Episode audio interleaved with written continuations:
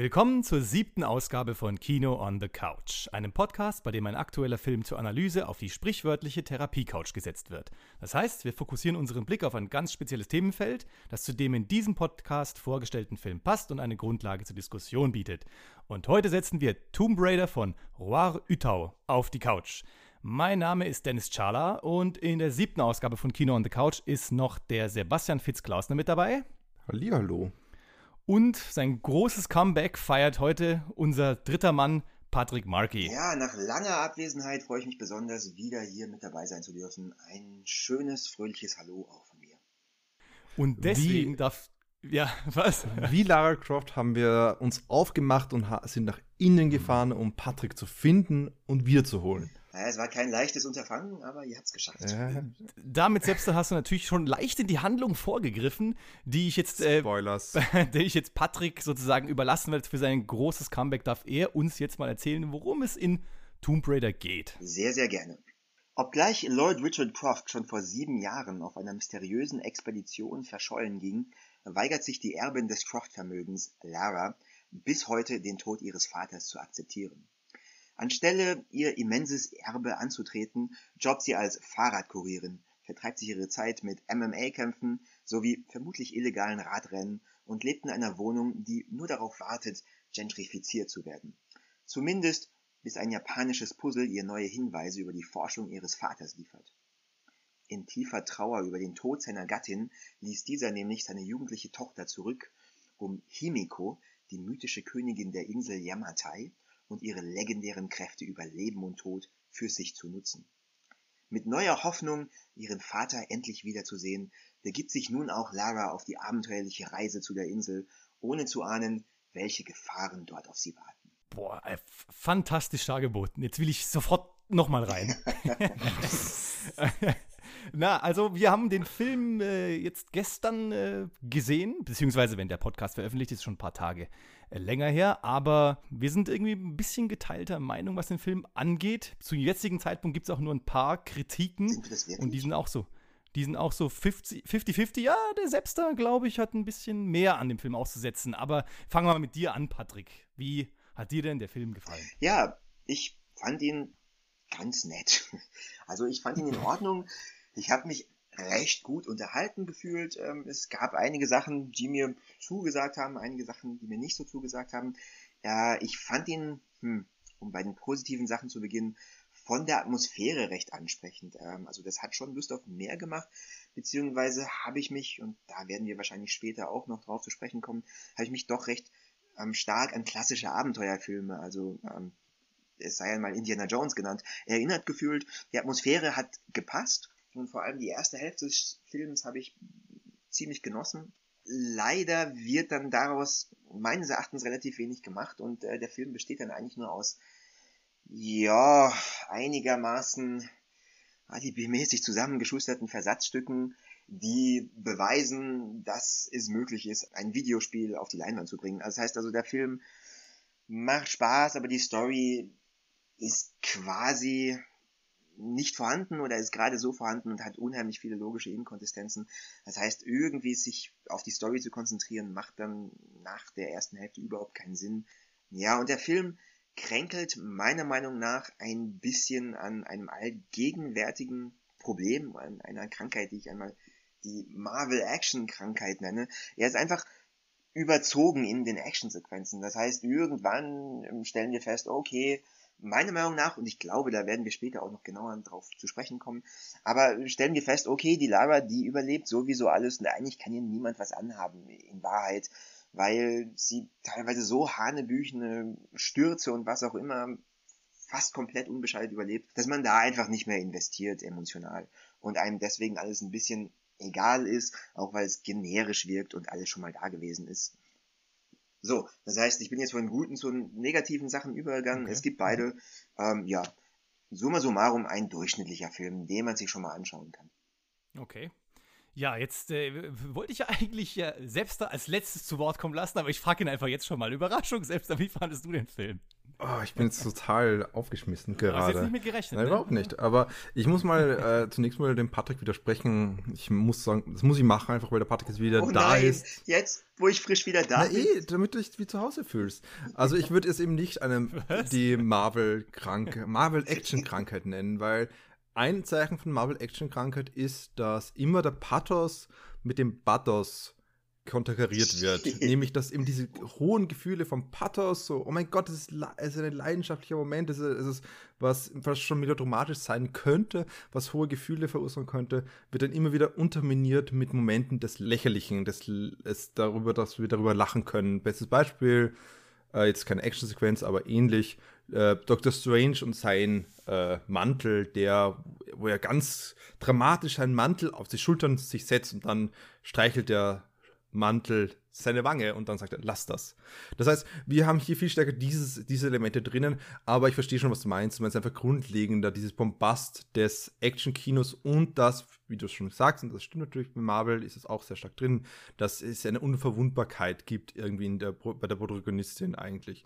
Und ich. Darf ich ganz, ganz kurz einhaken? Nur ganz kurz dazu, das haben wir, finde ich, in dem Film auch. Zum Beispiel bei der Sturzszene, wo die Lara also mit dem Flugzeug dann runterstürzt, hier gibt es auch kurz eine Sequenz, also nach und nach brechen immer mehr Teile von dem Flugzeug runter und dann irgendwann sagt sie auch, oh really? Are you kidding? Also das ist schon irgendwie auch so eine ironische Betrachtungsweise, finde ich, ist da auch drin. Das ist aber viel stärker dem Indiana Jones Prinzip äh, entlehnt. Ja. Das sind so einzelne, ganz wenige Momente, die einfach äh, die Sache, äh, diese, die, diese Situation, diese, die Absurdität der Situation auf den Punkt bringt, äh, vielleicht durchaus ironisch, aber insgesamt, wenn du diese ganze Sequenz auffächerst und von Anfang bis Ende schaust, nämlich das ist so eine ich, ich, ich kann nicht mal sagen, wie lang sie war. Mir hat es wie eine halbe Ewigkeit vorgekommen, wo Lara von einem, von, von, ja, wie sagt man das so, vom Regenlied Traufe kommt, von einem Fettnäpfchen ins nächste kommt. Nämlich sie flieht, stürzt runter einen Wasserfall oder fast nicht runter, es fliegt auf jeden Fall in, eine, in ein Wasser runter, stürzt dann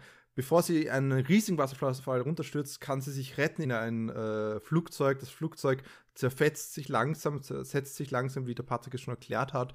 Und dann fliegt das Flugzeug runter. Da kommt dieser Moment, dieses Oh, really? Sie kann sich dann noch retten, fliegt aber irgendwann Ah, Fallschirm, genau. Meine Güte, ich, ich habe sogar diesen Element vergessen. Sie hat dann einen Fallschirm im Flugzeug rausgeholt, fliegt mit dem Fallschirm weg, stürzt aber ab in die Bäume, hat sich ein ein Metallstück in die Rippen gerammt, versehentlich, reißt es raus, weil es so mit großer schmerzhaften Gestus reißt es raus, dann kommt auf einmal, äh, sie ist ganz kurz, jemand atmet sie durch und auf einmal kommt dann der, der Widersacher, also einer der Soldaten, der Söldner, die auf sie gesetzt werden, um sie umzubringen. Sie muss ihn umbringen, verzweifelt, dass sie einen Menschen also, gerade getötet hat auf einmal sieht man im Hintergrund Lara Crofts Vater. Spoilers natürlich wieder. Und das ist die Szene aus. Und nicht mal dann ist die Szene aus, weil dann gehen sie zum Vater mit. Es, es ist so ein, so ein, also das heißt, diese Action-Sequenz, um mal das, mal diesen ersten Punkt zu sagen, das ist tatsächlich, da gibt es nur diesen einen ganz kurzen Moment von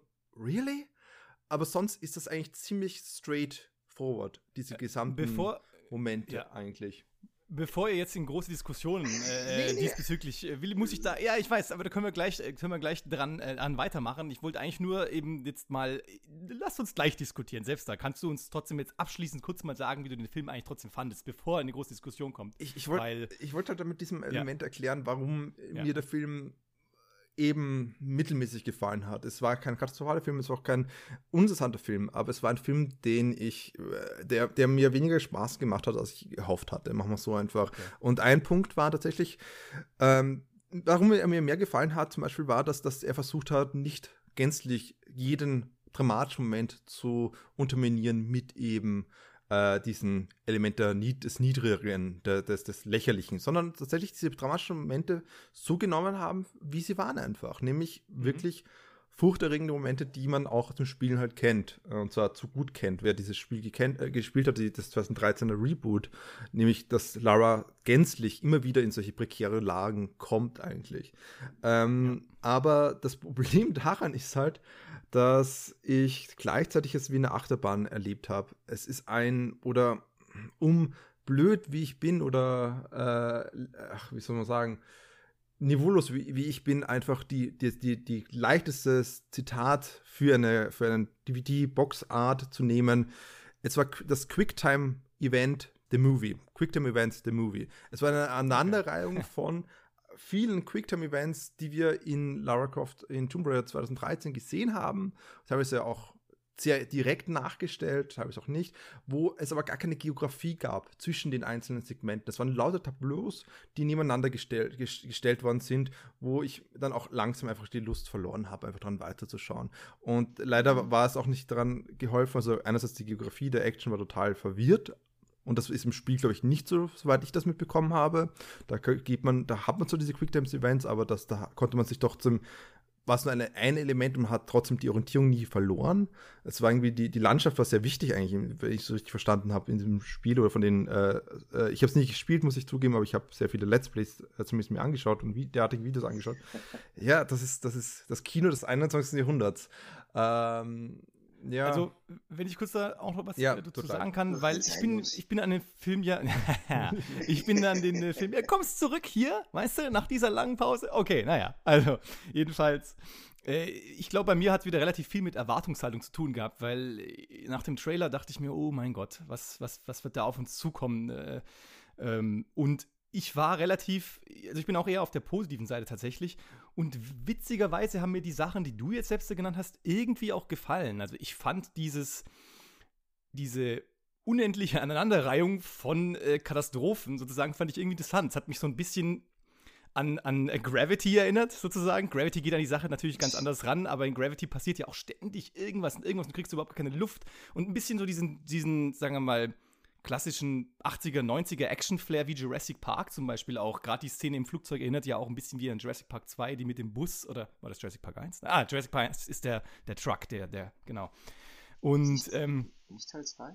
Nein, Teil 2 ist der Bus, Teil 1 ist der Truck. Ach so, Bus, ja. ja. Genau. Und, ähm, Teil 3 ist der Zug. Teil 3 ist der Zug. Und das hat mir irgendwie auch ganz gut gefallen. Zudem, äh, ich weiß nicht, ich fand die Schauspieler ganz überzeugend eigentlich. Alicia mhm. Vikander fand ich irgendwie gut. Und diese Art und Weise, was du auch gemeint hast, dass das so, dass teilweise die Ernsthaftigkeit auch ausgespielt wird und mh, das Ganze, sagen wir mal, ernst genommen wird, eben mit den kleinen Sprenklern von Humor la Indiana Jones. Also ich war tatsächlich überrascht, dass das alles so ein Ganzes entwickelt hat. Und die Bezüge zum, zu dem Computerspiel, was ich jetzt, die 2013 Minuten habe ich sogar gespielt, also nicht komplett, aber zumindest einen Teil davon. Ähm, ich finde, es gab durchaus auch Action-Szenen, gerade wenn sie mit Pfeil und Bogen durch die, durch die, ähm, durch das Camp halt läuft, die doch relativ eigentlich übersichtlich und gut waren. Nicht alles, wie gesagt, ich will den Film jetzt auch nicht in den Himmel loben, da gibt es schon noch einiges zu, dran zu mäkeln, aber insgesamt, weiß nicht, war ich wirklich angetan. Ich bin ja auch ein bisschen weich. Ich habe es beim Mute schon gemerkt, dass ich zu weich bin. Ja, aber, ja, aber du, du, ähm, bist einfach der Optimist dieser Runde. Das freut uns. Ich bin der Optimist dieser Runde. Nein, nein, hat mir eh ganz, also hat mir ganz gut, äh, ja, überraschend gut gefallen. Aber ja, wie gesagt, ähm, ja, da ist jetzt für euch wahrscheinlich relativ schwerfällt. Wollt ihr am letzten Diskussionspunkt noch ansetzen? Oder ja, du hast noch was zu sagen, Patrick? Na klar. Kurz, wirklich, wirklich nur ganz kurz. Also, so wie sich mir das darstellt, ähm, Sepster, na Sebastian, ich nenne nicht Sepster, okay, kennt sich eh jeder aus. Ähm, so wie sich mir das darstellt, sehen wir das, glaube ich, eh relativ ähnlich. Also wir haben jetzt ähnliche, wenn nicht fast die gleichen Punkte erwähnt, an denen wir etwas auszusetzen haben. Ich finde es einfach nur, ich wollte es nur kurz erwähnt haben, absurd, wenn man sich vor Augen führt, dass Tomb Raider, das Spiel, das im Jahr 2013 ähm, erschienen ist, mit seinen Quicktime-Events ja eigentlich eine ein bisschen eine filmische Struktur hatte, beziehungsweise irgendwie äh, einen Film möglichst nahe kommen wollte, würde ich mal so interpretieren wollen. Und jetzt kommt tatsächlich ein Film daher, der dann aber einfach nur das Spiel imitiert, das eigentlich ein Film imitiert hat. Also irgendwie ist das in meinen Augen ein bisschen absurd. Also ich hätte mir da eher was gewünscht, dass der Film mehr Eigenständigkeit zeigt, dass sie sich wirklich trauen, da etwas Eigenes zu machen und nicht einfach nur ähm, ein Fanboy-Lip-Service ähm, ja, an Leute, die das Spiel gespielt haben. Aber da muss ich wieder, wieder ein bisschen kurz widersprechen. Also, ich meine, schon klar, was du jetzt meinst, und das, das kann man doch ein bisschen stehen lassen können, können, dass eben dieses Spiel sehr stark Fan-Service-Elemente drin hat, was gleichzeitig vielleicht auch nicht so schlecht ist, wenn es eine Spieleadoption ist. Wir, wir würden wahrscheinlich bei Romanadoptionen auch nicht sagen, oh nein, sie haben die Namen der Figuren richtig übernommen. Das ist ja fürchterlich. Ähm, aber das Problem ist für mich eher, dass äh, sie haben de facto die Quicktime-Events rausgelöst aus ihrem, aus dem gesamten Struktur. Das heißt, wir haben Du hast recht, Quicktime Events ist etwas sehr klassisch Filmisches, was reingekommen ist in die Spielewelt mit Shenmue und ähnlichen Spielen. Aber gleichzeitig haben wir gerade bei ähm, Tomb Raiders, wie gesagt, ich weiß, ich bin echt nicht Experte, aber das, was ich gesehen habe, hat es so ausgewirkt, wie es gibt konstant auch ein Spiel, eine, eine Geografie, ein, wir gehen von A nach B nach C und zwischendurch kommen wir Quicktime-Events. Und ich hatte das Gefühl, und das ist das, was mich wirklich stört, und das, was ich, was ich gemeint habe mit der Geografie, die keinen Sinn macht in dem, in dem Film, ist tatsächlich, dass wir sehen A und wir springen zu B, springen zu C. Und wir wissen nicht, wie dieses zusammenkommt, weil die Choreografie echt abs. Die kommt einfach nicht zusammen. Es ist einfach nur ein Rausch. Es ist so ähnlich wie diese berühmte, also berühmt, berüchtigt, berühmte, berüchtigte Szene aus ähm, diesem Hobbit-Film, den die, wo, wo sie die, den Fluss runterspringen und irgendwie, das ist auch viel zu schnell alles. ist alles, äh, wobei. Okay. Na gut, da ganz kurz. Okay. Äh, sorry, ganz kurz nur zum Verständnis. Du meinst die Geografie auf makroskopischer oder mikroskopischer Ebene? Also meinst du, es ist nicht klar, wie sie von Punkt A nach Punkt B auf der Insel kommen, wie viel Zeit da vergeht? Oder meinst du jetzt tatsächlich auf eine Szene bezogen, es ist nicht ganz klar, wer wo ist und wie die Leute interagieren, weil es einfach so chaotisch geschnitten ist? Ähm, das ist auch ein Kritikpunkt, den wir noch näher besprechen können, gerne, aber ich glaube, da werden wir eh schon dann recht schnell in unser Hauptthema heute äh, schlüpfen, weil das passt ja auch dazu rein, weil ich finde es auch sehr chaotisch geschnitten. Die Kampfszenen ja. sind oft, also vor allem die Kampfszenen im Sinne von, wo zwei Personen miteinander kämpfen, sind sehr unübersichtlich, meines Erachtens. Das auch, aber ich meine, vor allem, ich kann den Denkprozess von Lara nicht wirklich nachvollziehen. Ich kann nicht sehen, okay, wir gehen jetzt von da dorthin, dann dorthin, dann dorthin, weil ich sehe nur die Quicktime-Events, ich sehe nur die Money-Shots, mhm. ohne ein Denken dazwischen zu sehen. Und ich glaube, das ist auch das, was mich teilweise wirklich aufgeregt hat und wo ich dann wirklich dann abgeschalten habe ein bisschen mit dem Schluss und wie wir schlussendlich in unser Grabmal, in unsere Tomb reinkommen, um diese zu raiden, nämlich in der Hinsicht, dass der Vater vollkommen irrsinnig, wortwörtlich und leider sehr ableistisch gemeint, äh, einfach auf einmal beim Tor erscheint, obwohl er sich jahrzehntelang oder jahrelang, es sind eine, also ein, fast ein Jahrzehnt, sieben Jahre lang, geweigert hat, dem, den Bösewichten zu helfen. Und dann er, steht ja. er einfach vor dieser gottverdammten er Tür. Er hat Angst um seine Tochter plötzlich. Na, also, hat er nicht. Nein, er nein. steht einfach vor der Tür und schaut nicht mal auf die Tochter. Jetzt kann jetzt Aber er ist ja auch ein, er ist ja auch, er ist ja auch ein einsamer Mann geworden, also, der sich Sachen einbildet. also ich muss dir zustimmen, selbst da, äh, in diesem Moment, als ich das gesehen habe im Kino, ich glaube, ich habe gelacht, weil es wirklich absurd war. Auf einmal steht er da und schaut sich das an und ist ganz ähm, ehrfurchterstarrt und keine Ahnung, er macht irgendeine komische Bewegung. Also ich fand es wirklich einen komischen Moment. Ähm, es ist auch, es macht nicht so viel Sinn, sie haben ihn nur dahingestellt, damit die Story weiter vorangeht, du hast vollkommen recht. Aber wenn ich ihn verteidigen wollte oder den Film verteidigen wollte, was ich nicht unbedingt will, aber man könnte sagen, okay, der Vater hat viele, viele Jahre seines Lebens damit verbracht, über Himiko zu recherchieren. Er hat verschiedenste Informationen aus verschiedenen Quellen zusammengetragen, die fein säuberlich gesammelt und, ähm, keine Ahnung, kartiert, kategorisiert. Er ist dann extra zu dieser Hin Insel hingeflogen, ursprünglich, um zu diesem Grab zu gehen und um etwas mit ähm, Himiko zu machen, was nicht näher definiert wird.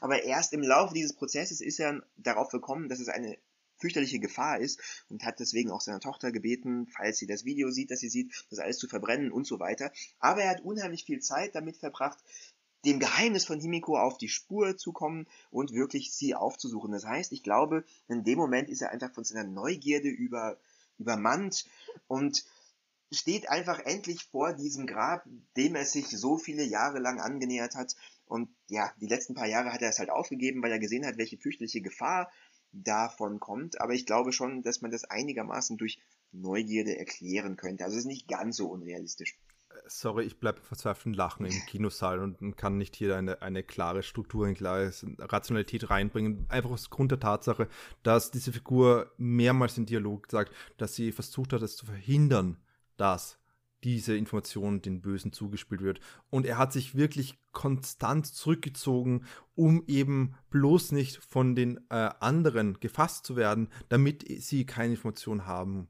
Aber er macht ja auch nichts. Also Was? letzten Endes liegt es nicht an ihm, sondern es liegt an seiner natürlich, Tochter. Natürlich, es, es liegt an ihm. Er, er will, ich meine, er will sich natürlich auch opfern, schlussendlich, um eben dieses, dieses, äh, dieses Mysterium zu begraben mit sich sozusagen, weil er will ja, dass, dass sie, äh, ihn umbringt oder sich für dieses Mysterium opfert, für dieses Geheimnis opfert. Aber gleichzeitig, dadurch, dass er da ist, hat er die Wege gelegt, die Gleise gelegt, dass, dass wir uns in das letzte Drittel dieses Films kommen was, wo ich eben schon ein bisschen ausgeschaltet habe, weil ich eben irgendwie langsam enttäuscht war. Ich, es war wirklich so ein konstantes Runtergehen von meiner, von meinem Spaßlevel und hier hat es wirklich einen ziemlichen Tiefpunkt erhalten, weil es für mich wirklich klar gegen die eigentlichen Figurenzüge, die Züge dieser Figur war und ihre Motivation oder wie sie sich verhalten hat. Sie hat ja sogar konstant falsche Informationen produziert, damit eben niemand herausfindet, was da eigentlich, wie man eigentlich dorthin kommt. Und dann kommt er einfach zu diesem Tor, weil er, wie ihr schon oder wie ich schon gesagt habe, so irrsinnig obsessiv ist und es macht für mich keinen Sinn leider. Also, ich muss jetzt, ich muss mal kurz an der Stelle jetzt eingreifen. Wir drehen uns ein bisschen im Kreis. Ich glaube, er ist einfach dort, um seine Tochter zu äh, beschützen. Aber jedenfalls, äh, wenn wir jetzt gerade kurz äh, zu unserer, unserer Protagonistin zurückkehren, ja, zu, zu Lara Croft, die ähm, hat natürlich, ähm, um jetzt mal auf unser Hauptthema zu kommen, schon eine ordentliche Geschichte hinter sich, diese Figur. Also, wie wir alle wissen, oder ich weiß nicht, ob ihr es alle wisst, aber wir wissen halt, dass das Tomb Raider-Spiel ja schon 22 Jahre alt ist, das ist 96 entschieden, äh, erschienen. Und die äh, Figur von Lara Croft, natürlich, die Computerspielfigur, hat damals noch äh, sehr viel anders ausgesehen als dann auch in der 2013er Reboot-Version. Und äh, ja. es gab natürlich auch zwei Filme, zwei wahnsinnig gute Filme mit Angelina Jolie die, Patrick, du beide im Kino gesehen hast, ne? Die habe ich beide im Kino gesehen. Das, ja, das ist schon ein bisschen her. Tolle, Zeit, aber, tolle Zeiten damals, ja. Und ähm, ja, ähm, äh, Angelina Jolie ist. Ähm, ja, ich weiß nicht, ich glaube, es gibt einige, die sich trotzdem jetzt zurückwünschten. Also es wird sehr viel verglichen in den Kritiken. Alicia Vikander ist äh, besser als sie, war besser, äh, oder wäre es doch besser, wenn äh, wir bei der Alten bleiben und was weiß ich was, große Diskussionen. Aber ja, um jetzt mal hier auf unser Thema zu kommen. Also ich meine, da hat sich ja einiges, sagen wir getan in der Darstellung. Nicht nur, wie sich die Computerspielfigur verändert hat in den letzten 20 Jahren, sondern eben auch jetzt die Darstellung von Angelina Jolie zur Alicia Vikander. Können wir da irgendwie jetzt mal, ich weiß nicht, was hat sich denn da so getan? Können wir das irgendwie einleiten? Was ist denn da, wie ist diese Figur konstruiert? Selbst da kannst du uns da mal ein bisschen auf die Sprünge helfen, worum es hier heute gehen soll eigentlich. Hm, ja, also es ist ich glaube, ich meine, es ist eh ziemlich offensichtlich. Ich meine, du hast es eh schon angesprochen und es ist sicherlich auch etwas, was die äh, Herstellerfirma äh, von dem 2013 Spiel sehr bewusst gemacht hat. Nämlich, wir haben eben dieses ursprüngliche Spiel, was so als eine der Kultfiguren der 1990er Jahren äh, gilt und wo eben Jolie auch ziemlich nah dran ist, die aber sich sehr stark so als diese sexy Heldin eigentlich sich ihm selbst repräsentiert oder performiert wird eigentlich in diesem Spiele. Und das hängt ja auch damit zusammen, mit dem Ursprung, warum überhaupt Lara Croft entstanden ist. Eigentlich wollten sie, ursprünglich wollten sie die Macher, ich glaube, Eidos Interactive war das, äh, oder Core, Core war das, ähm, Eidos war, glaube ich, der Vertrieb damals, wollte ursprünglich die einfach eine, Indiana, eine, einen männlichen Abenteurer machen und haben gemerkt, uh, verdammt, das ist ein bisschen zu nah an Indiana Jones, das können wir nicht so, so lassen. Machen wir doch eine Frau daraus. Und da natürlich das Kernteam von Core was allesamt, glaube ich, männlich war oder es war sogar nur männlich, also zumindest die zentralen Figuren, ist diese Frau halt extrem stark in die Art und Weise reingefallen, wie Actionfrauen, Actionheldinnen dieser 1990er Jahren rausgeschaut haben. Und das ich ist halt. Ich glaube, die offizielle Entschuldigung war damals sogar lustigerweise von dem Entwickler, ihm sei die, Ma äh, die Maus ausgerutscht. Ah, du meinst deswegen der, der Brustgröße zum ja. Beispiel. Ja, das stimmt ja. allerdings. Das habe ich auch schon mal gehört, aber ich habe es wieder verdrängt, weil das so ein ekelhafter Spruch war. Aber Patrick nicht anscheinend. Patrick hat sich gemerkt und. ähm, Damit verteidige ich mich. Ja, genau. Also wir haben hier einfach eine Figur, die heute remeganiert wird. Einerseits wirklich in der PR etwa als eine eine emanzipatorische Figur der 1990er Jahre, eine der ersten äh, Heldinnen des, der Spielegeschichte, die mehr ist als nur eine Copy-Paste vom männlichen Helden, siehe Pac-Man und Miss Pac-Man, äh, sondern, also Smurfette-Effekt. Ähm, aber gleichzeitig ist es halt eine eigentlich eine ziemliche male männliche Wish-Fulfillment.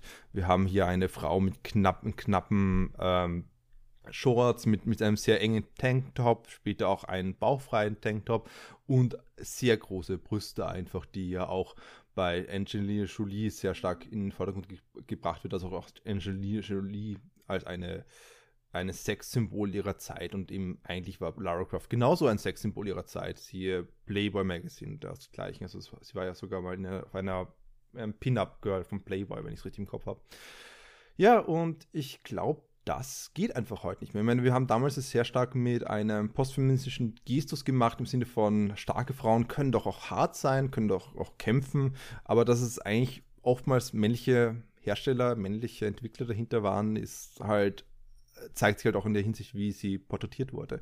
Und um sich davon zu trennen, davon abzunehmen, haben wir jetzt eben diese neue Lara Croft 2013er Spiel und die Darstellungsweise von Alicia Vikander, die eigentlich sehr nah dran ist an dem, wie eben das 2013er Spiel sie porträtiert hat. Wir haben lange, funktionale Hosen, wir haben auch einen Tanktop, um, um eben eine Ähnlichkeit zu haben zu dem ursprünglichen Lara Croft, aber wesentlich eine muskulösere Figur, die gleichzeitig auch eben aber eine gewisse Lean, also ein bisschen leaner ist, also nicht über, übermuskulös, aber halt durchaus trainiert, machen wir halt so. Mhm. Und da jetzt, wo ich eben schon so lange geredet habe und eben vor allem eben das versucht habe, eher zu skizzieren, diese Entwicklung, einfach die Frage an euch mal zunächst, ist das, ist das, das, das ist doch das typische heutige Bild von, wie wir Actionheldinnen machen können oder nicht? Was sagt ihr dazu? Also beginnen wir mal mit Patrick. Gute Frage. Ähm, ich würde dem entgegenstellen wollen, gibt es das typische Bild, wie heutige Actionheldinnen machen können. Ich würde in meiner idealen Welt sagen wollen, dass es das nicht gibt, dass die Actionhelden, seien sie weiblich oder männlich, einfach super vielfältig sind und in kein Klischee hineinfallen. Das wäre so, wie ich es mir wünschen würde. Ähm, wahrscheinlich sind wir davon weit entfernt. Ich wüsste aber nicht, wie die typische Actionheldin aussieht. Dazu gibt es wahrscheinlich einfach immer noch zu wenige. Ich finde, ja, du hast natürlich in allem, was du gesagt hast, recht, aber ich finde, dass der ähm, Aspekt des, äh, des Gutaussehens sich dadurch, also auch durch das Aussehen zu verkaufen, beziehungsweise damit Leute ins Kino zu locken, ähm, dass der bei dem neuen Film schon auch vorhanden bleibt. Also die Devise Sex Sells ist vielleicht nicht mehr so offensichtlich, ist vielleicht ähm, funktioniert ein bisschen anders als noch vor 15 Jahren es mit Angelina Jolie der Fall war. Aber ich glaube, es spielt schon auch noch eine Rolle. Also, ähm, hm, wie formuliere ich das am besten? Ich, ich glaube, dass einfach die Tatsache, also irgendwie ein gesundes Leben zu führen, beziehungsweise einen gesunden Lebensstil zu haben und fit zu sein, also auch muskulös zu sein und durchaus auch Sport zu betreiben, ist quasi das neue Ideal in unserer heutigen Gesellschaft. Ähm, männlich, aber auch weiblich.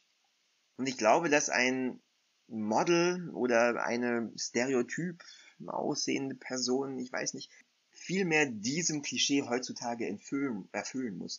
Und deswegen auch ähm, in einer der allerersten Szenen, also es ist eine Szene, in der Alicia Vikander oder in der Lara Croft im Ring steht und gegen eine andere weibliche Kollegin boxt.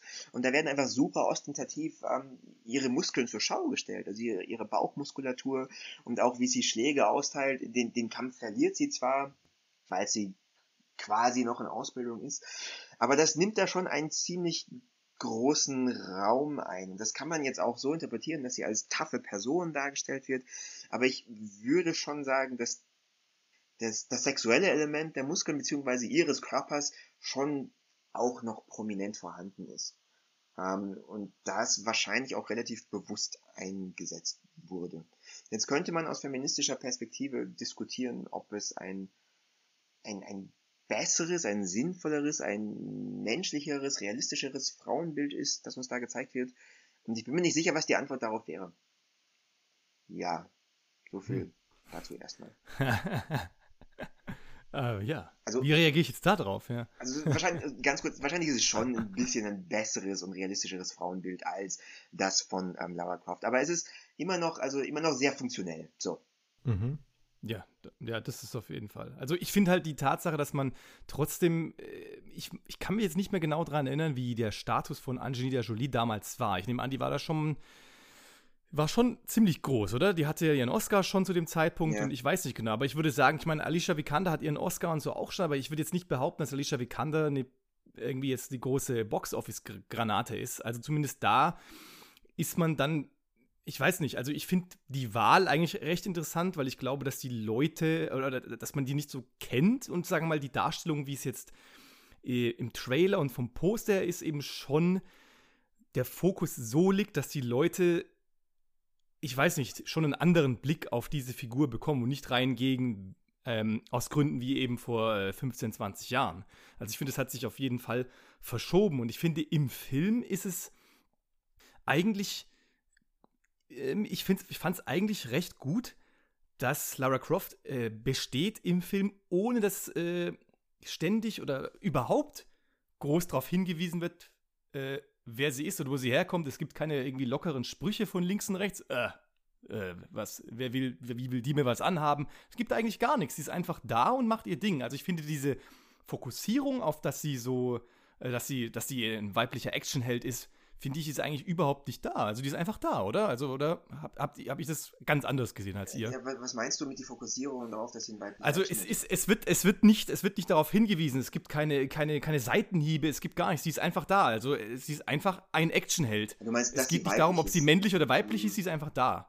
Und ich fand das eigentlich relativ positiv in dem, in dem Film. Da gibt es keinerlei Hinweise. Sie macht einfach ihr Ding. Das ist eigentlich, fand ich relativ cool. Also, also es ist nicht der, Won der Wonder Woman-Effekt, wo einfach konstant äh, ihre Position als Frau in der Gesellschaft und die Problematik dieser Position in der Gesellschaft äh, in den Vordergrund gestellt wird, um ja, eben also eigentlich ist es genau. Also eigentlich ist es in dem Sinne sozusagen eine, wie soll ich sagen, ein, ein fast schon, vielleicht fast schon irgendwie interessanterer und besserer Blick sogar, weil er das nicht so fokussiert auf, ach, guckt mal, was da geht, guckt mal, wie das geht, sondern einfach da und vielleicht so ist es eigentlich die richtige Variante. Oder die richtigere. Ich weiß nicht, äh, was da jetzt, wie, das, wie man das beurteilen kann, aber ich fand es einfach interessant, dass das nicht ständig darauf hingewiesen wurde, wenn überhaupt.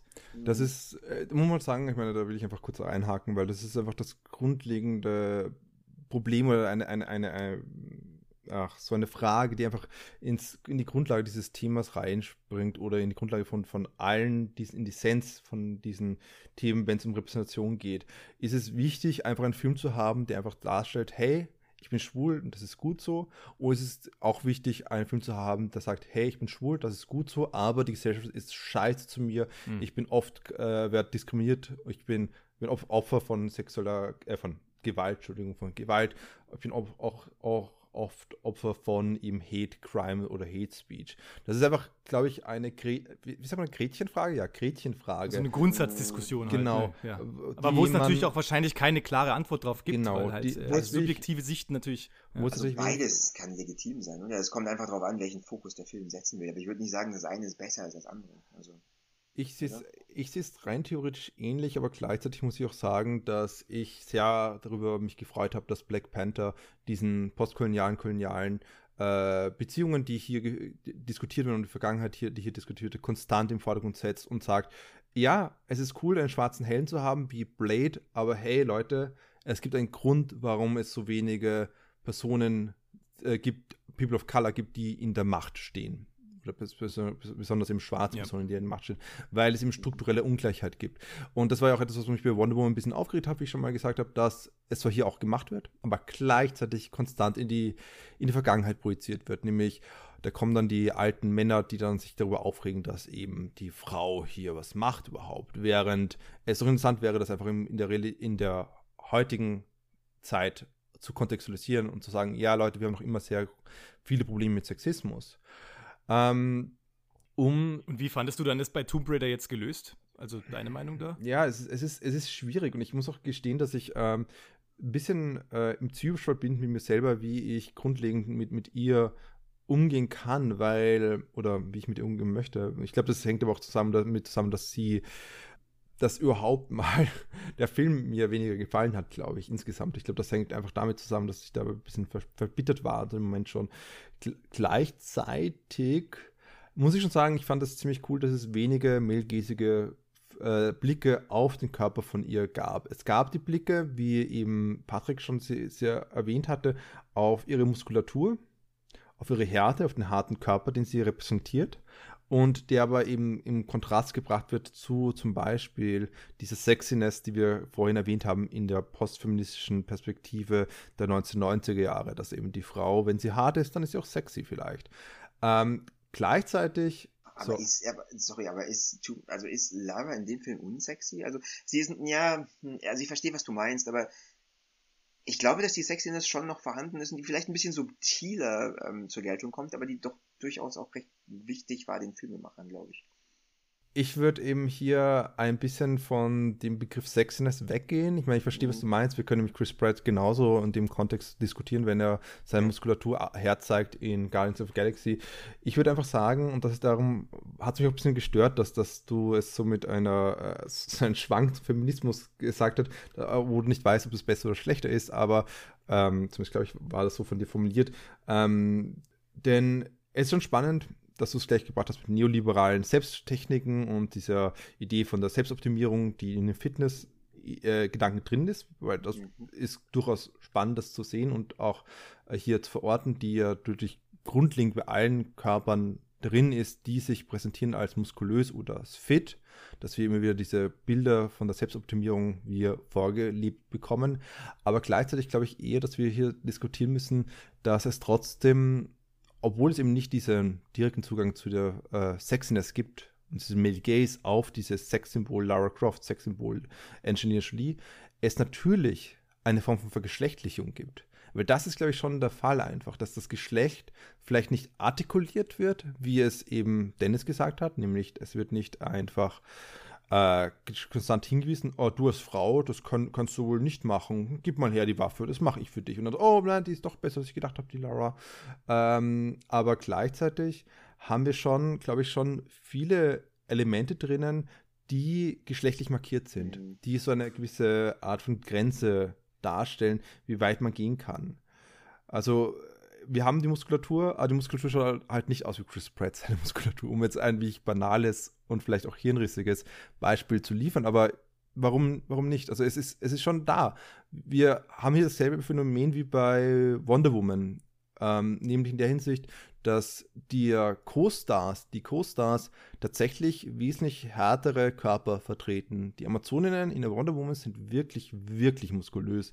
Denen möchte ich nicht begegnen. Während Galga dort äh, eigentlich noch sehr dünne Arm, Arme hat. Und ich ja, aber weißt du, woran das liegt? Weil wenn die Protagonistinnen einfach ultramuskulös wären, dann würdest du damit eine Grenze überschreiten, die du einfach vom optischen her, vom visuellen her nicht verkaufen könntest. Also das wollen die Leute nicht sehen, weil sie das nicht sexy finden. Während so leicht, leicht akzentuierte Muskeln, das ist okay, das gilt als sexy, das passt in unser heutiges Konzept davon, wie eine perfekte Frau auszusehen hat. Also überspitzt das, formuliert. Also verstehst du, was ich sage? Das habe ich gemeint mit Grenze.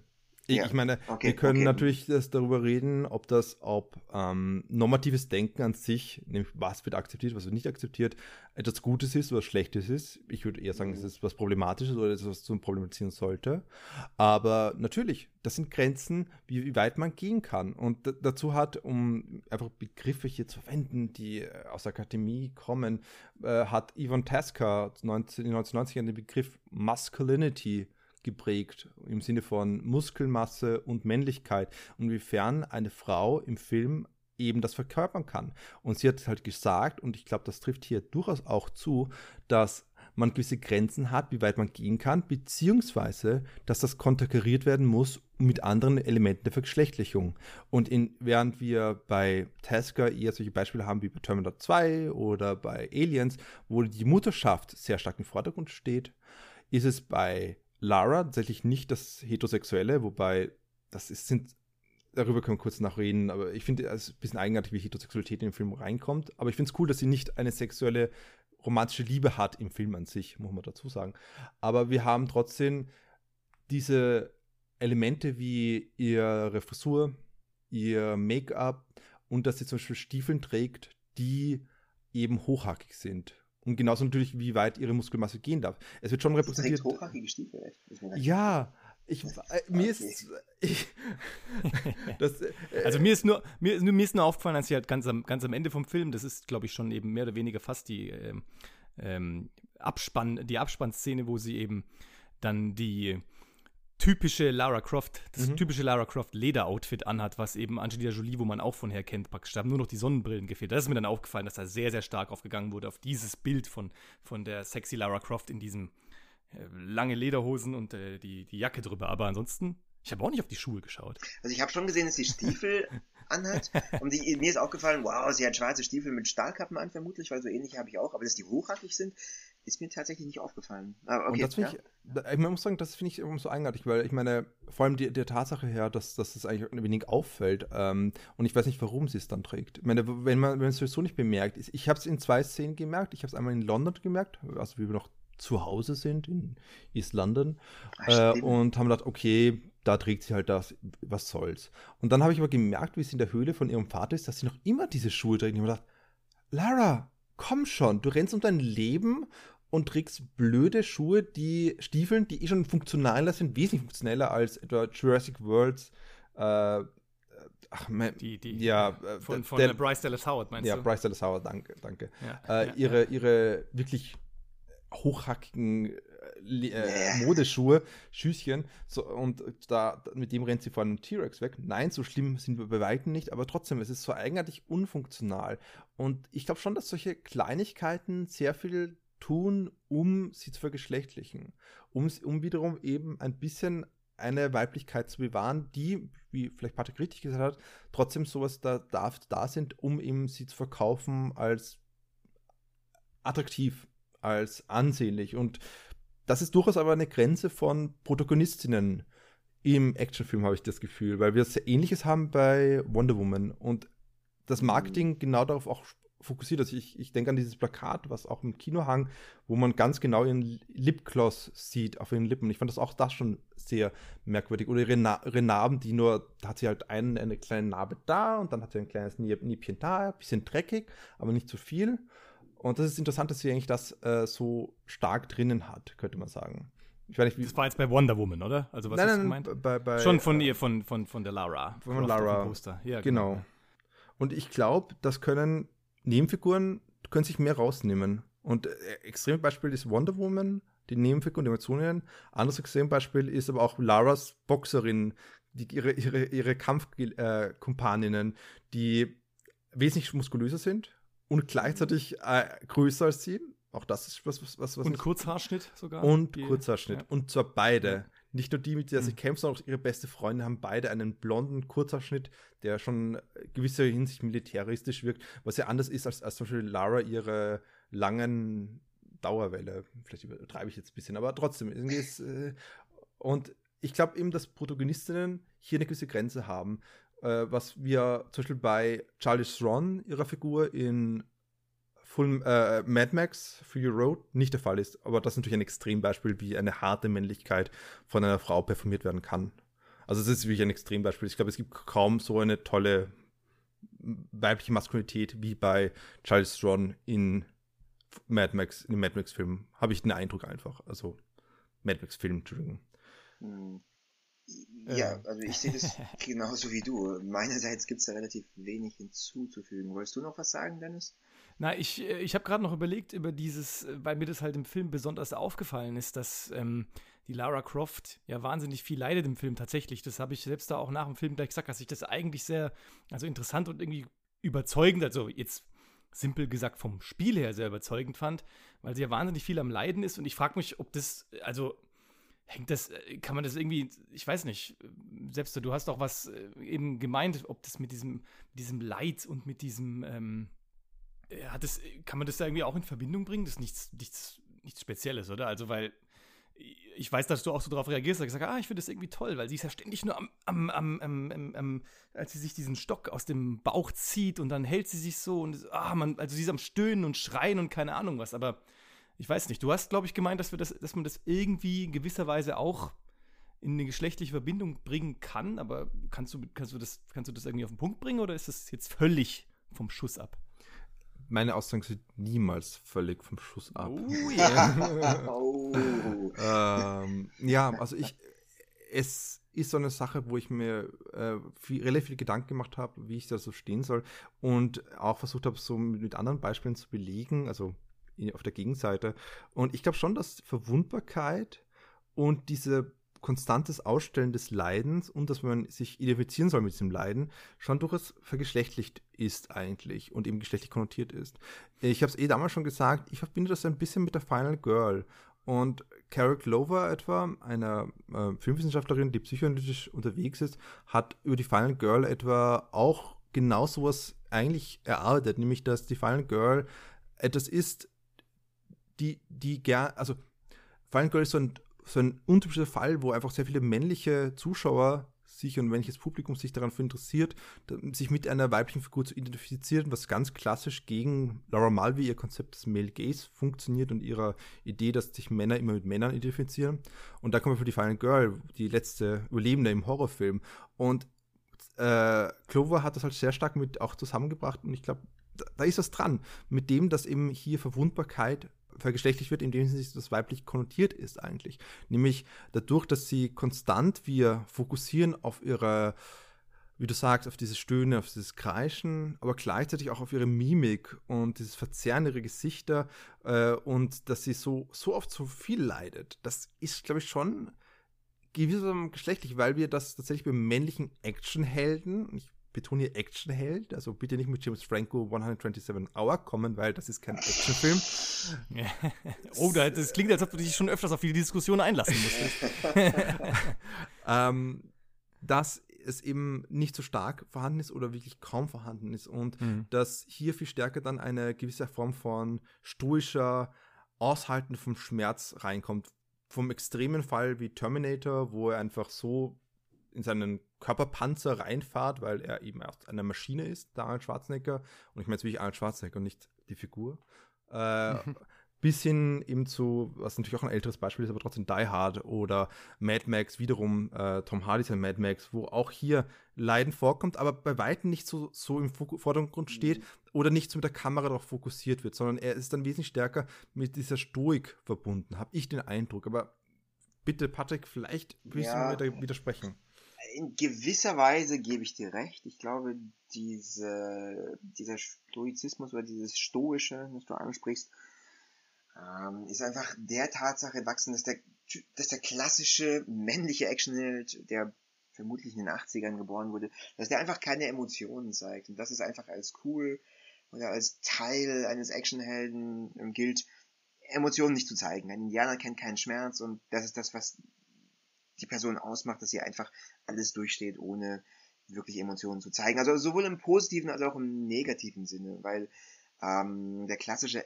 Action halt zumindest oberflächlich ein bisschen auch mit oder oftmals mit Identitätssuche oder Identitätsfindung dann verbunden ist. Das heißt, eine Person, die sich am Anfang in einem Zustand befindet, keine Ahnung, in dem sie also nicht wirklich glücklich mit dem Leben ist, aber dann irgendwie zu sich selbst findet. Also ich, ich, ich finde da jetzt kein gutes Beispiel für. Ich habe nur, weiß ich, ich habe nur also einen Film, den ich vor vielen, vielen Jahren gesehen habe. Ähm, ich glaube Last Boy Scout mit Bruce Willis. Also da war das, glaube ich, beziehungsweise alle Bruce Willis Filme. Also diese Emotionslosigkeit stand damals sehr im Vordergrund. Ich glaube, dass es einfach äh, in den 2000ern beziehungsweise den 2010ern, in denen wir uns befinden, äh, man ein bisschen davon abbekommen ist und man ein bisschen dazu übergegangen ist, einfach generell zumindest, zumindest auch oberflächlich, ähm, Sachen realistischer darzustellen. Also ich, ich würde es gar nicht mal mit dem Geschlecht in Verbindung bringen wollen, sondern einfach nur mit der Tatsache, dass ähm, sie zeigen, hey, die kann viel hinnehmen, das hast du ja eh auch schon gesagt. Äh, sie kann viel hinnehmen, sie ist hart im Nehmen. Und das wird einfach, also im Prinzip erfüllt das den gleichen Zweck wie die Emotionslosigkeit in den 80ern, ist einfach eine andere Art und Weise, es darzustellen. Ähm, keine Ahnung, man denke an, an, an Batman aus den Nolan-Filmen, der zeigt ja auch sehr viel, teilweise auch emotionale Verletzbarkeit. Also ich glaube, diese Verletzbarkeit, diese Angreifbarkeit, liegt für mich so gut wie gar nicht am Geschlecht, sondern eher ähm, am Zeitalter. Also einfach eine zeitgenössische Darstellung eher. Weil letzten Endes, seien wir ehrlich, letzten Endes ist Lara Croft komplett unverwundbar in dem Film. Ja, also es wird ihr ein bisschen Verwundbarkeit vorgegaukelt, okay, sie hat den Metallsplitter in ihrem Körper, in ihrem Bauch, aber sie zieht den einfach raus und also anstatt. Aber ich finde, das wirkt tatsächlich in dem Film äh, trotzdem irgendwie realistischer. Also ich, beziehungsweise ich finde, wir müssen jetzt keine neue Diskussion aufbrechen, weil das wieder ein anderer, anderer Themenbereich ist.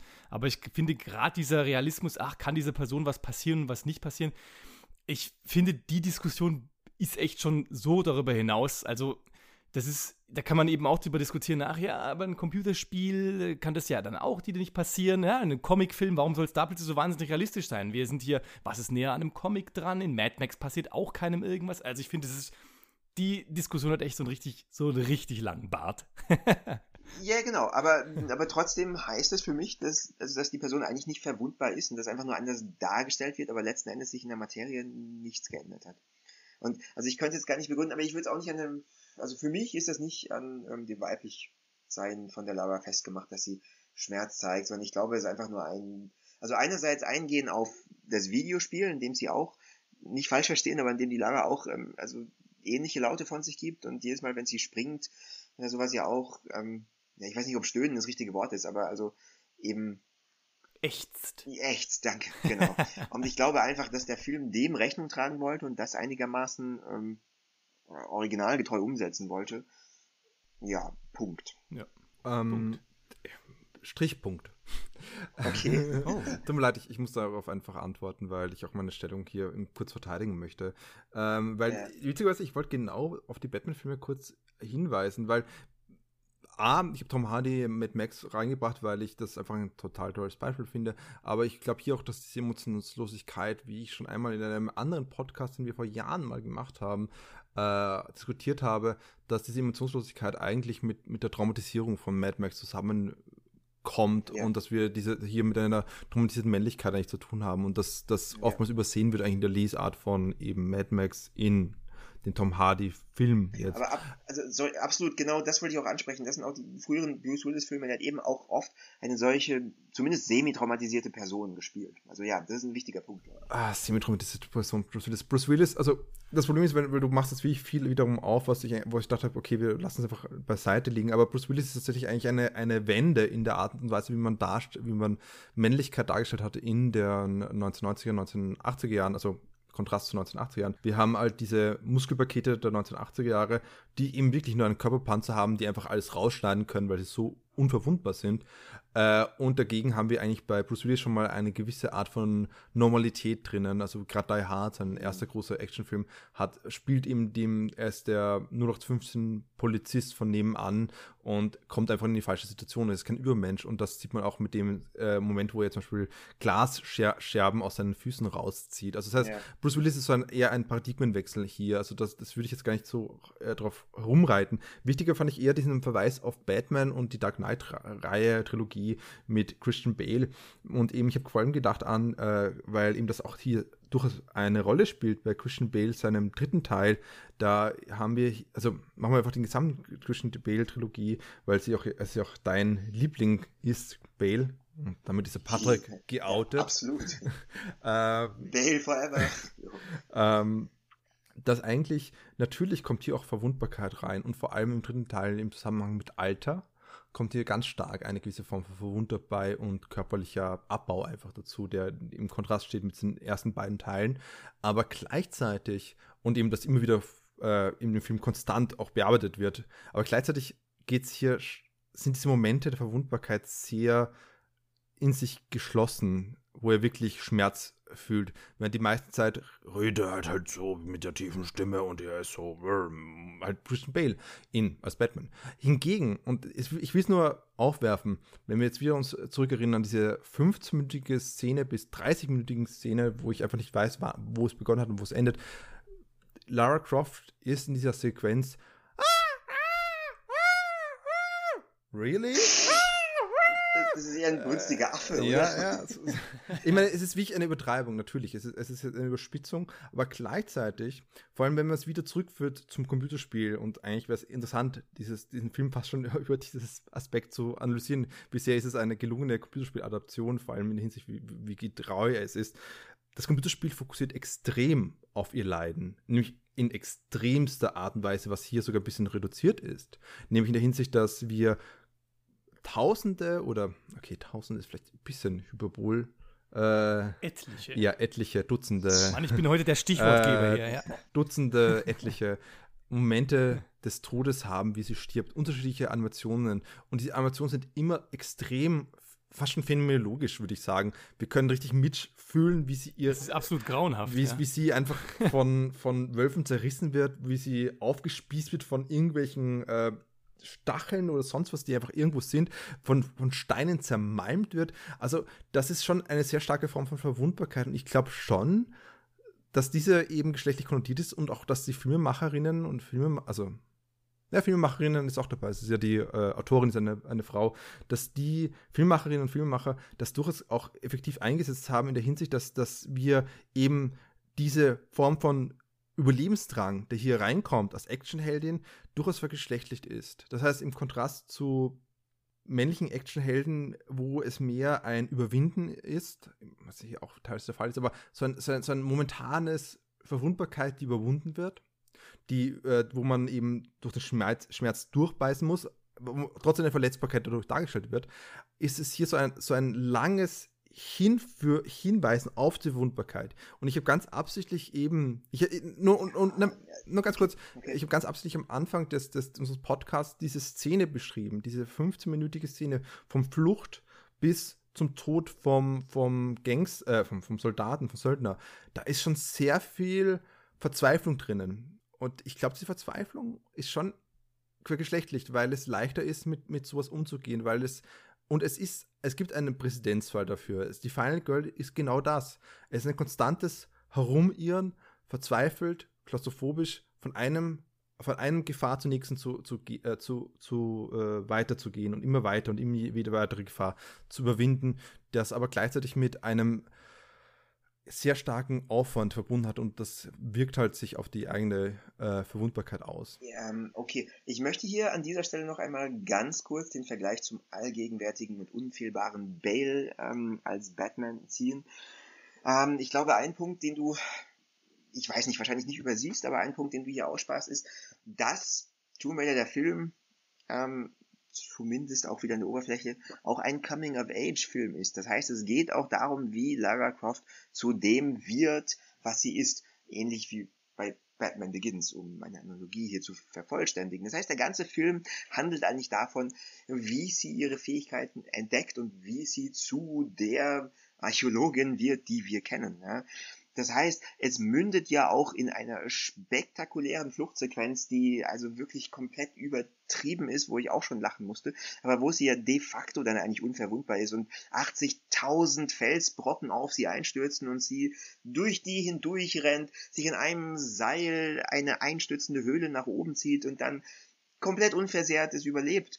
Ähm, und auch vorher die an der 15 bis 30-minütigen Sequenz die du erwähnst, okay, die Sequenzen, der sich dann wirklich ähm, diesen Splitter herauszieht, die ist vielleicht gut dargestellt, da ähm, ist der Schmerz im Vordergrund, aber sie bewegt sich dann dennoch relativ schnell weiter. Okay, sie wird von ihrem Vater verarztet, aber diese Wunde und eigentlich auch all die Wunden davor steckt sie relativ konsequenzlos weg.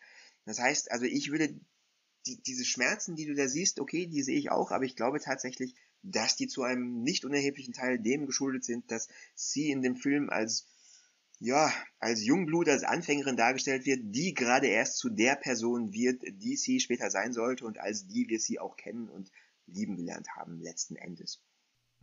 Also zeig mir einen, einen anderen Film, der ein Coming-of-Age-Film ist oder beziehungsweise einfach eine Origin-Story ist, die sich so stark in der phänomenologischen Bereich bewegt, wo man konstant eben diesen Elemente drin hat, wo dieses Leiden, diese Verwundbarkeit konstant körperlichen Züge trägt. Weil ich bin doch durch, durchaus der Meinung, dass ich gerade finde bei eben äh, Batman Begins, dass das wirklich bei weit nicht so stark ist. Also ich, ich, ich, finde, du übertreibst diese Verweis auf Batman Begins. Er hat eine gewisse Verwundbarkeit, auch eine emotionale Verwundbarkeit, ganz offensichtlich, aber wiederum die Art und Weise, wie sich das ausdrückt und wie der Fokus von dem Film ist auf diese Verwundbarkeit, ist eine ganz andere. Wir können durchaus sagen, und das, damit kann ich durchaus d'accord gehen mit dir, dass der Film äh, im letzten Drittel das stärker, also Tomb Raider stärker reduziert darstellt, aber selbst da noch immer durchaus stark hier so die Final Girl repräsentiert, die äh, das sich, die einmal sogar ganz, ganz offensichtlich vom Monster wegrennt, nämlich von äh, einen der Söldner äh, und dann in eine, und die, ihn in eine Falle lockt. Und es gibt sogar, es gibt sogar eine Versteckszene, die man vergleichen könnte mit äh, den Final Girl von den klassischen Final Girl Jamie Lee Curtis in Halloween, wo sich sich verstecken muss und wo der, der Söldner tatsächlich wie ein Monster in ihr Versteck reinkrabbelt. Könnt ihr euch erinnern? Ja, aber, ja, aber gibt's, also ehrlich, gibt's so eine Szene nicht auch in jedem zweiten Actionfilm? Ist es nicht eine klassische Action. Hast du in Batman Begins eine Szene gehabt, wo sich der Batman Bruce Wayne verstecken muss und dann von einem boshaften großen Mann überwältigt wird oder die Furcht hat, dass er überwältigt wird? Und ich glaube nicht. Es ist schon was sehr Spezifisches. Es ist eher so ein bisschen wie bei, bei, bei aber es war diese typische Stelle aller eben, sie läuft rum und plötzlich kommt hinter der, hinter der Säule, hinter dem äh, im Baum etwas hervor. Das ist so ein bisschen bei Herr der Ringe, vielleicht am Anfang, als der von diesem, diese klassische Szene, ja, genau. wo der Goblin um die Ecke kommt. Aber ich finde, ein, ein, ein Film, der vielleicht passen könnte, als Origin Story wäre Doctor Strange am ehesten noch von diesen Marvel-Filmen. Ich weiß nicht, ob ihr den gesehen habt, aber Leider der passt nicht. vielleicht eher, vielleicht sogar fast ein bisschen besser als Batman Begins in diesem Vergleich, also in dieses, in dieses Leid, dass du, oder dass die Person einiges durchstehen muss, um praktisch zu dem zu werden, was es ist. Aber wie gesagt, brauchen wir jetzt kein Fass mehr aufmachen, sonst reden wir noch über Marvel jetzt. irgendwie landet immer alles bei Marvel, aber naja. Marvel-Krankheiten. Aber ich glaube, das ja, Durchstehen, aber ich glaube, das, das, das Darstellungsgesetz vom Durchstehen ist ein anderes und der Fokus auch. Vermutlich. Ich würde nur sagen, äh, eben bei Doctor Strange würde es vielleicht, ja, eben, ist auf jeden Fall anders, aber es würde vielleicht noch irgendwie passen, vor allem weil halt bei ihm irgendwie auch dieser Fokus mit dem Körper natürlich im Mittelpunkt steht, weil er auch selber ja noch Arzt ist war. Also irgendwie hat so einen Bezug halt zum Körper, zu diesem, was passieren kann, zu krank sein, zu nicht mehr arbeiten können, zu was mache ich jetzt und sowas. Aber naja. Nächstes Mal stoppe ich äh, die Zeit, wie oft bei Lara Croft, äh, bei Tomb Raider, sie das Gesicht verzieht vor Schmerzen oder vor Verzweiflung, Leid und wie oft das bei Tomb Raider Ich würde äh, sagen, du gehst passiert. einfach ja, ich würde sagen, du gehst einfach in Tomb Raider nochmal rein in den nächsten mhm. Tagen, also bei der läuft, und ähm, schreibst dir das dann auf und beim nächsten Podcast wirst du uns das dann sagen. Klar, Wie klar. oft sie das Gesicht verziehen. ja. Ähm, Klingt wunderbar. Ja, also ich glaube, ich freue mich schon. Super, ne? Ja, ich, ja, Wahnsinn. Also, ähm, ich glaube, wir haben das jetzt ganz gut abgehandelt hier, oder was meint ihr? Haben noch was Essentielles beizutragen? Ich könnte noch Stunden weiterreden, aber ich lasse es sein. Ich glaube auch, dass wir das super abgehandelt haben. Ähm, ja. ja. Äh, selbst bist du auch zufrieden, oder? Ja, wir drei Männer wissen einfach, wie wir über Frauen ja. reden können. Man, es ist jedes Mal so, dass wir, du sagst das am Ende immer. Du sagst das am Ende immer. Ja, es muss sich, manchmal sag ich es muss sich, ja, es, es, muss sich hier eindeutig was tun in diesem Podcast. Also wir brauchen ja, ein paar Gäste. Wir brauchen ein paar Gäste. Absolut. Ähm, gut, also dann sind wir jetzt für heute mal am Ende. Ähm, wie gesagt, schaut euch Tomb Raider mal an und äh, Mal schauen, was ihr davon haltet. Ja, lasst es und, uns auf YouTube wissen, lasst es uns, ähm, oh, auf welchen Kanälen äh, kann man uns denn erreichen? Auf ziemlich vielen. Alles, sehr gut, Patrick, sehr gut. Äh, uns kann man natürlich bei Facebook finden und, also Kino on the Couch. Und unser Twitter-Handle ist auch ganz einfach at Kino on the Couch. Und äh, wie gesagt, unseren Podcast kann man, kann man hören bei YouTube.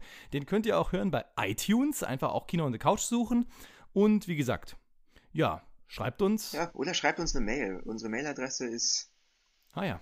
Ja. Tja. Kino on the Couch at gmail.com, oder? Genau, mit Punkten. Alles ist zusammen, bei Gmail oder? komplett egal. Also ihr könnt Punkte zwischen jedem Buchstaben machen, ihr könnt die Punkte weglassen. Kino on the Couch at gmail.com. Sagt uns eure Meinung über diesen Kanal oder über YouTube, wenn ihr euch mit uns unterhalten wollt, wenn ihr findet, dass wir mehr Frauen in der Sendung brauchen. Teilt uns das mit.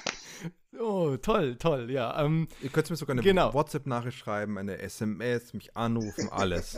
alles, alles. Wahnsinn wir sind, wir sind so toll, toll zu unseren Fans, ist der Wahnsinn. Jedenfalls, genau. Wir sind am Ende von diesem Podcast, aber es wird natürlich einen nächsten Podcast geben. Ähm, das Thema steht leider noch nicht so ganz fest. Wir sind noch in der Diskussion, ob es vielleicht Ready Player One von Steven Spielberg wird, oder äh, wird Steven Spielberg wird, oder ob es vielleicht A Wrinkle in Time wird von ähm, Ava DuVernay oder vielleicht doch was anderes. Also ja, am besten hört ihr das nächste Mal einfach rein und lasst euch überraschen. Ne? Also für heute war es das dann und bis zum nächsten Mal. Ciao. Ciao, Ciao. Leute.